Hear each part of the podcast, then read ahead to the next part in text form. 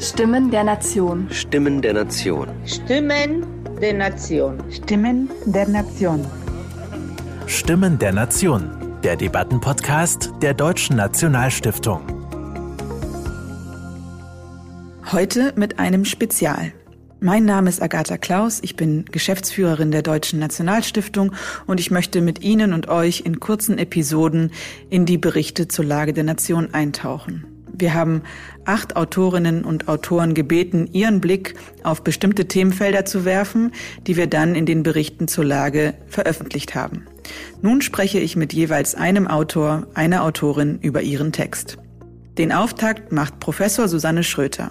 Sie lehrt Ethnologie im Exzellenzcluster Herausbildung normativer Ordnungen an der Goethe-Universität Frankfurt und ist Direktorin des Forschungszentrums Globaler Islam. Seit 2018 ist sie Mitglied im Senat der Deutschen Nationalstiftung. Ihr Text über die Grenzen des Sagbaren und die Toleranz der Vielfalt trägt den Titel Meinungsvielfalt braucht Meinungsfreiheit. Ich habe mit ihr über People of Color, Rassismus und Wissenschaftsfreiheit gesprochen. Liebe Frau Schröter, schön, dass Sie sich die Zeit nehmen. Lassen Sie uns direkt loslegen. Sie schreiben am Anfang Ihres Textes, dass paradoxerweise die Diskussionen um Sprachregulierungen und Einschränkungen der Meinungsfreiheit mit einer zunehmenden Diversität unserer Gesellschaft zusammenfallen. Ganz konkret steht dort, Deutschland wird vielfältiger, doch der Meinungspluralismus schwindet. Ja. Können Sie sich das paradoxe Phänomen oder können Sie uns dieses paradoxe Phänomen einmal näher erklären, bitte? Ähm, also es hat nur teilweise etwas mit Vielfalt zu tun. Also Vielfalt äh, ist ganz unbestritten äh, da. Wir werden immer vielfältiger werden. Ähm, das liegt zum Teil an der Einwanderung, das liegt aber auch an unserem System, am, am liberalen äh, System, das es eben möglich macht, ähm, auszusteigen aus engen Kollektiven, aus familiären Kollektiven, aus ähm, lokalen Kollektiven. Der Mensch wird flexibler, der Mensch äh, bewegt sich mehr und kann vor allem repressiven Milieus entkommen. Das ist das eine, das ist Vielfalt. Und ähm, und dazu passt natürlich auch eine freiheitliche Gesellschaft wie, wie die unsere. Jetzt haben wir aber äh, unglücklicherweise genau äh, ein, ein Ergebnis, unter anderem, das mit dieser Vielfalt zusammenhängt, nämlich äh, das Auf Kommen von neuen Gruppenidentitäten. Ja, man kann ja sagen, Vielfalt bedeutet auf der einen Seite, mm, der Mensch steigt aus seinen Gruppen aus. Das passiert ja auch. Mhm. Aber jetzt sehen wir, dass Menschen wieder in Gruppen einsteigen, in neue Kollektive sich in oder dass sich neue Kollektive bilden mit sehr festgezurrten Identitäten und dass diese Kollektive jetzt ähm, Lobbygruppen werden und als Lobbygruppen sogenannte Teilhabe einfordern. Also eine besondere Teilhabe, die über das hinausgeht, ähm, was Bürger und Bürgerinnen in unserer Gesellschaft ohnehin an Möglichkeiten haben. Also wir haben ja die Gleichheit aller Bürger und Bürgerinnen in, in jedem Bereich, äh, abge, also höchstens nochmal ein, ein Unterschied äh, zwischen den Personen, die ein, eine Staatsbürgerschaft haben und keine haben. Aber wenn jemand die deutsche Staatsbürgerschaft hat, sind auf der rechtlichen Ebene der Gleichheit eigentlich keine Grenzen mehr gesetzt. Und äh, jetzt ähm, bilden sich aber Gruppen, ähm, die reklamieren, ähm, dass sie von einer strukturellen Ungleichheit betroffen sind und ähm, fordern, dass es Maßnahmen gibt, Sondermaßnahmen, ähm, um sie in besonderer Weise zu fördern. Und, und dadurch konstruieren sich jetzt neue Identitätsgruppen und Identität wird jetzt plötzlich ungeachteterweise wieder, ähm, also kollektive Identität, wieder ähm, ein, ein Faktor, der auch politisch wirksam wird. Und dazu kommt, und das finde ich jetzt das besonders Bedenkliche, ähm, dass diese kollektiven Identitäten gekoppelt sind an äußerliche Merkmale meistens, die unveränderbar sind. Und zwar Merkmale wie Geschlecht, Alter, Hautfarbe. Und, und da wird die Sache natürlich schräg, weil ähm, die Beurteilung eines Menschen nach unveränderbaren Merkmalen, insbesondere natürlich der Hautfarbe, ähm, das sind, äh, das ist die Grundlage von Rassismus. Und äh, paradoxerweise erscheinen jetzt äh, viele dieser Gruppen ähm, unter dem Slogan Antirassismus. Und da wird quasi eine neue Rassismusdefinition äh, definiert, die äh, besagt, ähm, von rassistischer Diskriminierung sind nur noch Menschen betroffen, die nicht weiß sind. Das heißt, es gibt keinen Rassismus von äh, Nicht-Weißen gegenüber Weißen oder es gibt keinen Sexismus äh, gegenüber Männern, ähm, sondern da werden Machtkorrelationen konstruiert, sage ich mal, und äh, generalisiert, die jetzt alle Personen mit bestimmten Merkmalen entweder auf der Opferseite oder auf der Täterseite verorten und daraus auch nochmal ableiten, wer Deutungshoheit in bestimmten Diskursen hat oder wer überhaupt sprechen darf. Und, und das äh, wiederum schränkt äh, die Meinungsfreiheit, aber auch die Wissenschaftsfreiheit äh, in erheblichem Maße ein, wenn nur noch bestimmte Menschen äh, Deutungshoheit beanspruchen können, beziehungsweise wenn nicht das Argument an sich mehr zählt, sondern nur noch wer etwas sagt. Mhm. Ja, es ist ganz interessant, äh, dass Sie schon auf, den, auf das Rassismus-Thema zu sprechen kommen. In Ihrem Text, äh, in den Berichten zur Lage der Nation, der ist ja in verschiedene Teile gegliedert. Ähm, am Anfang zeichnen Sie auch den langen Weg zur Meinungsfreiheit nach, also einen historischen Abriss. Dann geht es darum, ähm, um den Staat als Meinungspolizist und eben auch um Kampfbegriffe im Meinungsstreit. Und einer dieser Kampfbegriffe ist nach Ihrer Definition auch der Rassismus. Sie schreiben, dass sich die meisten, die den Rassismus in Deutschland problematisieren, nicht ernsthaft mit der Vielschichtigkeit des Phänomens auseinandersetzen. Sie haben das jetzt schon skizziert, aber vielleicht können wir auch ganz konkret werden, ähm, weil das ja auch in aller Munde ist. Äh, aber vielleicht können Sie es noch mal präzisieren, zum Beispiel im Hinblick auf die People of Color.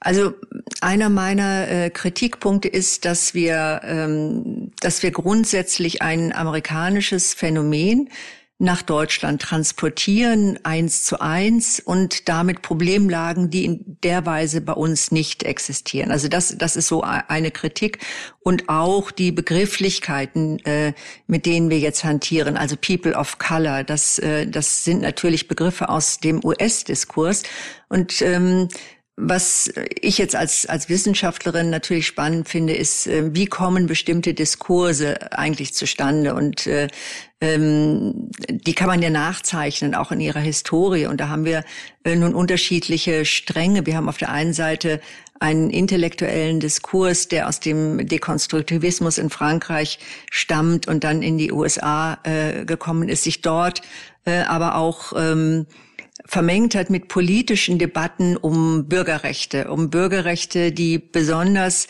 ähm, vorgetragen worden sind, mit großer Berechtigung äh, von ähm, schwarzen Aktivisten und Aktivistinnen, die Rechte eingefordert haben. Da haben wir also sozusagen die Grundlage auch ähm, die, dessen, was man heute als Black Lives Matter Bewegung bezeichnet. In Deutschland spielte das natürlich naturgemäß keine Rolle, weil wir kaum ähm, schwarze Menschen in Deutschland hatten, ja. Und äh, deshalb ist das erstmal mhm. ein US-amerikanischer Diskurs gewesen, der jetzt mit etlicher Verzögerung äh, bei uns gelandet ist. Aber äh, zwei andere Dinge, äh, die sind originär auch gleichermaßen noch in Europa mit entstanden.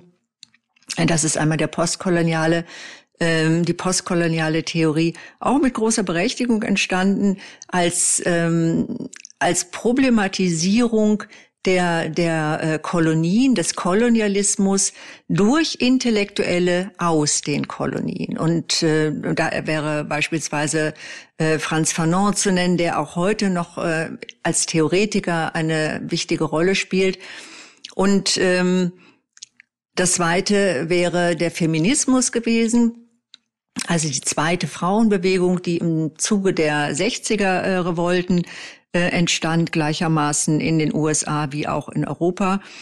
Und ähm, da passierte jetzt was Interessantes. Ähm, es ist zu einer Melange dieser beiden Bewegungen gekommen, ähm, weniger jetzt auf der Ebene der Aktivisten und Aktivistinnen als auf der Ebene der Theorien. Die ähm, ein Beispiel dazu. Die feministische Bewegung, die trat mal an mit ähm, dem Slogan einer Global Sisterhood, also einer globalen Schwesternschaft. Und ähm, das war letztendlich ähm, die Parole des universalen Feminismus zu sagen, Frauen in aller Welt kämpfen gegen das Patriarchat in der Annahme, das sei nun überall in irgendeiner Weise gleich und ähm, strebte dann nach einer ähm, Gleichheit der Geschlechter. Und ähm, da gab es in den USA ganz schnell Einsprüche von äh, schwarzen Feministinnen und später auch von den sogenannten Women of Color, die gar nicht mal unbedingt in den USA waren.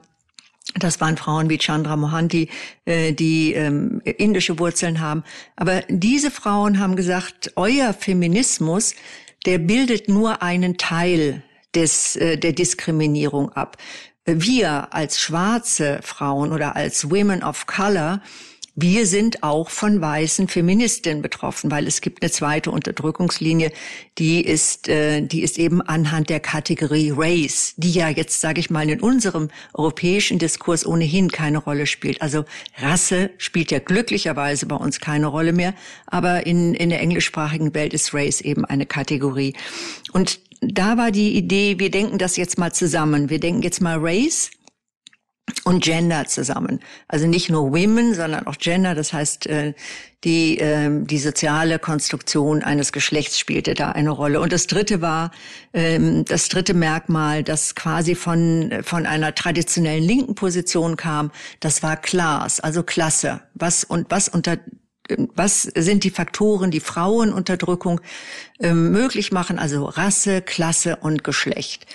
Und ähm, interessanterweise ist der Klassebegriff sehr schnell ähm, an den Rand gedrängt worden. Das ist, das alleine ist natürlich etwas, ähm, was, was bemerkenswert ist. Wieso ist das eigentlich passiert? Weil wenn man sich mal anschaut, äh, wie Unterdrückungsverhältnisse ähm, tatsächlich entstehen, auch perpetuiert werden, dann spielte die sozioökonomische Komponente natürlich eine große Rolle.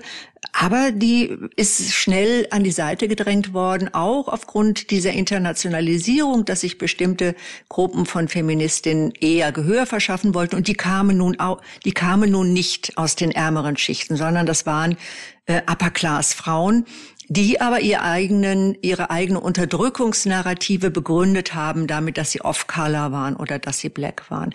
Also da äh, war aus, aus gutem Grunde hat man dann äh, die sozioökonomische Komponente weniger stark berücksichtigt. Und ähm, mittlerweile haben wir jetzt eine, eine Melange aus, äh, aus diesen zwei Theoriesträngen und den diversen Bewegungen, sozialen Bewegungen, die zum Teil angedockt sind, die aber zum Teil auch in dem Zusammenhang entstanden sind. Und diese beiden großen Theoriestränge sind der intersektionale Feminismus, der also unterschiedliche Komponenten der Unterdrückung mitdenkt. Mittlerweile sind es nicht mehr nur Class, Race und Gender, sondern äh, das äh, könnte Religion sein, Behinderung, ähm, ähm, sexuelle Orientierung etc. etc. Es multipliziert sich fortwährend. Mhm. Und ähm, auf der anderen Seite ähm, dieser Race-Kategorie, also Off-Color, ähm, da kommt jetzt ganz stark auch nochmal die sexuelle Orientierung. Aber es kommt auch Religion, also das Muslimsein spielt jetzt eine große Rolle als Unterdrückungskategorie. Auch da haben wir eine Multiplizierung. Und letztendlich ähm, wer, wird da auf einer theoretischen Ebene etwas ähm, produziert, was meiner Meinung nach stark ähm, zu einer Einschränkung ähm, von Wissenschafts- und Meinungsfreiheit führt, nämlich ähm, aus den alle, allesamt natürlich konstruierten ähm, Unterdrückungsverhältnissen wird abgeleitet ähm, eine, eine fiktive, generalisierte Machtkonstellation, die sehr, äh, sehr schwarz-weiß gefärbt ist. Auf der einen Seite sind die People of Color, die Blacks und auf der anderen Seite und die Frauen, die Transgender ähm, etc. Und auf der anderen Seite sind die heteronormativen Cis Männer, weiß, alt, etc. So mhm. und äh, und das wird natürlich auf einer politischen Ebene außerordentlich schräg, weil wir haben glücklicherweise äh, momentan in Deutschland viele junge Frauen, die nicht originär weiß sind, aber hochgebildet mit äh, guten Positionen, die verdienen auch viel Geld und haben Einfluss. Und wir haben natürlich auf der anderen Seite auch Männer, weiße Männer, alte Männer insbesondere, die überhaupt keinen Einfluss haben, die ihr Leben gerade so hinkriegen, die auch äh, an den Rand der Gesellschaft gedrängt werden. Also das ist mal eines meiner, meiner Argumente in solchen Diskussionen, wenn ich sage, äh, diese Kategorien äh, führen in die Irre in der Weise, in der sie im Moment ausbuchstabiert werden, weil sie unter den Tisch fallen lassen, dass es keine homogenen Kategorien sind, sondern dass da Individuen in einer sehr unterschiedlichen äh, Positionierung mit sehr unterschiedlichen Machtpositionen auch sich drunter verbergen. Und das, das verschleiert das insgesamt. Und wenn man jetzt noch daraus ableitet, dass nur bestimmte ähm, Personen mit bestimmten äußeren Merkmalen Rederecht haben, aber die anderen bitte schweigen sollen, dann wird es zudem noch schräg. Und wenn man das jetzt noch auf der theoretischen Ebene ähm, so festzurrt, dass man sagt, ähm, aufgrund ähm, bestimmter vermeintlicher Machtverhältnisse ähm, gäbe es keinen Rassismus, der sich gegen Weiße richtet, äh, dann äh, und äh, oder es gäbe einen ungebrochenen ähm, Rassismus, der sich aus den äh, aus der Kolonialzeit herübergerettet hat. Äh, da muss ich sagen, ist es absolut kontraproduktiv, nicht nur auf der Ebene der äh, Bewahrung von Meinungsfreiheit und Wissenschaftsfreiheit, sondern es ähm, damit würde letztendlich auch behauptet, dass es überhaupt keine Fortschritte gegeben hat. Und das wäre ja traurig. Ist auch nicht der Fall. Meiner Meinung nach mhm. ist unsere Gesellschaft auf einem guten Weg. Und ähm, es gibt natürlich immer Beharrungskräfte, die auch Vielfalt und ähm, Gleichberechtigung ähm, nicht sonderlich gutieren, aber äh, dennoch, wenn man sich mal anschaut, die letzten 100 Jahre waren eigentlich im Hinblick auf ähm, Teilhabe, Chancen, auf, äh, auf Recht, äh, Rechtssicherheit oder auf das Gewähren oder das Erkämpfen von Rechten von Gruppen, die sie vorher nicht hatten, ähm, war das eigentlich ganz großartig. Ja, wenn wir uns mal anschauen, die Rechte von Homosexuellen, von mhm. Frauen etc. Und das einfach so abzubügeln und zu sagen, ach, das ist alles ungebrochen vom äh, Kolonialismus bis heute durchgereicht worden. Ich muss sagen, das ist unhistorisch, das, ähm, das ist nicht sonderlich fair und ist auch nicht sonderlich produktiv. Lassen Sie uns noch äh, zum Schluss auch auf das Thema Wissenschaftsfreiheit zurückkommen. Ähm, gemeinsam mit vielen anderen deutschen Professorinnen und Professoren haben Sie ein Netzwerk für Meinungsfreiheit an den Hochschulen gegründet.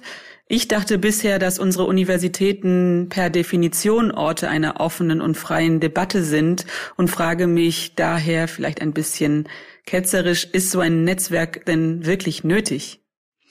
Ja, die äh, Universitäten sind nicht mehr so frei, wie sie das eigentlich sein sollten. Mhm. Und äh, das, das ist jetzt nicht nur eine subjektive äh, Empfindung. Also ich persönlich habe ja auch eine gewisse Geschichte. Ich beschäftige mich unter anderem äh, mit dem äh, islamischen Extremismus und das ist für viele ähm, Kollegen und Kolleginnen in den Geisteswissenschaften allein schon ein rotes Tuch, dass ich das mache.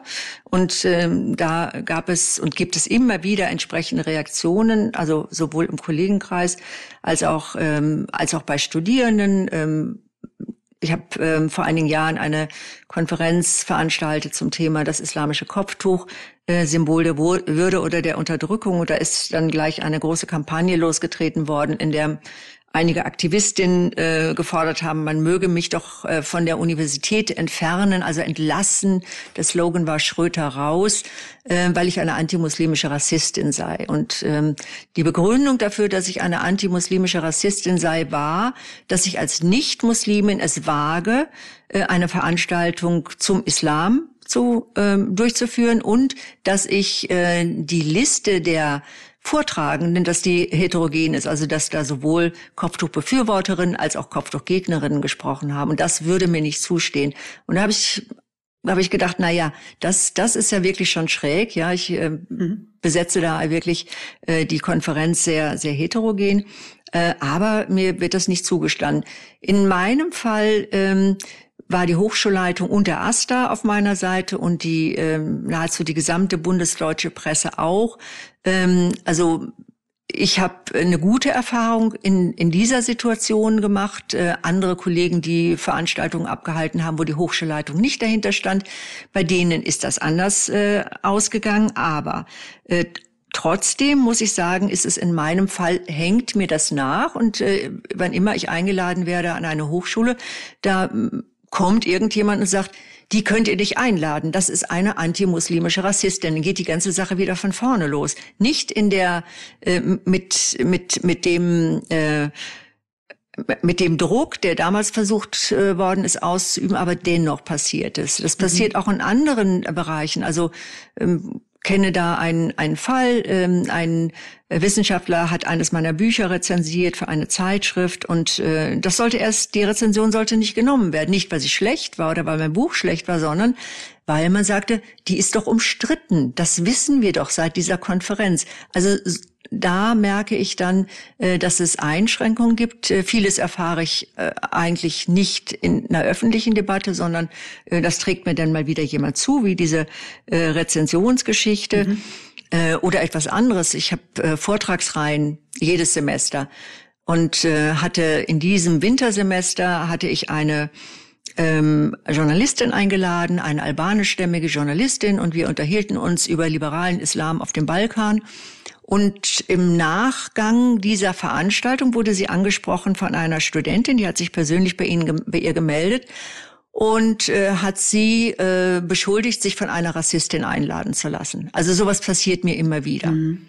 Jetzt kann ich sagen, ich bin eine beamtete, verbeamtete Professorin. Das kann mir eigentlich egal sein. Da kann ich mich drüber ärgern. Das kann ich vielleicht als beleidigend empfinden.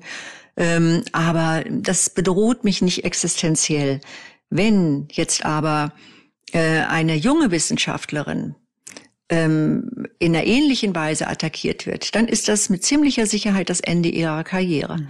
Bestimmte, mit bestimmten Themen kommt man in bestimmten Fächern, auch in meinem, äh, nicht weiter, wenn man nicht einen herrschenden Diskurs reproduziert die ähm, eine wissenschaftliche Karriere sieht ja so aus, dass man erstmal viele, viele Jahre lang auf prekären Verhältnissen arbeitet. Man ist also darauf angewiesen, äh, dass Verträge verlängert werden, dass man eingeladen wird, dass man woanders wieder angestellt wird. Es gibt immer viel mehr Kandidatinnen und Kandidaten als Stellen. Also es gibt immer eine prekäre Situation. Ähm, man muss nachweisen, dass man Gelder einwirbt und äh, ähm, da das vielfach peer-reviewte ähm, Verfahren sind, kann man missliebige Personen ganz schnell ohne großes Aufhebens herauskicken. Das Gleiche passiert ähm, bei ähm, Aufsätzen in wissenschaftlichen Zeitschriften. Auch da wenn man sich anschaut, welche Themen behandelt werden, dann fehlen bestimmte Themen. Mhm. Und wenn ich jetzt noch weitergehe, auch da äh, gibt es konkrete Fälle von ähm, jungen Leuten, die ihre Dissertation geschrieben haben, die einreichen wollten, aber nicht einreichen konnten, weil sie nicht angenommen wurden. Die wurden nicht angenommen, weil sie schlecht waren, sondern weil sie Themen wie den politischen Islam oder ähm, eher Verbrechen in äh, migrantischen Gesellschaften behandeln. Und, äh, und dann wird es, dann wird die Repression wirklich extrem. Und ich erlebe das sogar bei Studentinnen, äh, die letztes jüngstes Beispiel, eine Studentin möchte ihre Abschlussarbeit äh, zu Ehrenmorden schreiben und stößt überall äh, auf Ablehnung. Und es ist eine, eine Studentin ähm, mit Migrationshintergrund, die sagt, in meiner Community gibt es das. Und ich verstehe nicht, wieso ich das nicht thematisieren darf. Mhm. Und da muss man auch sagen, das sind tatsächlich äh, Dinge, die sind absolut unterforscht, äh, weil niemand jemand ein Fördermittel gibt, mhm. Arbeiten annimmt etc. Also wir haben tatsächlich, ähm, wir haben Tabu, Tabuzonen und äh, das schränkt natürlich die Wissenschaftsfreiheit erheblich ein. Und das ist einer der Gründe, wes weshalb äh, ich mit bei den Initiatoren eines Netzwerkes war, ähm, dass ich auf die Fahnen geschrieben hat, Wissenschaftsfreiheit in, in jedweder Weise ein, ähm, zu, ähm, äh, durchzusetzen und dafür zu kämpfen, dass sie bestehen bleibt. In jedweder Weise, das ist ja, das ist eine Sache, die nun gar nicht so, äh, gar nicht so einfach ist, ja, weil die Wissenschaftsfreiheit ist ja nicht nur von einer, ich sag mal, identitätslinken Position her bedroht. Sie ist ja genauso von einer identitätsrechten Position bedroht.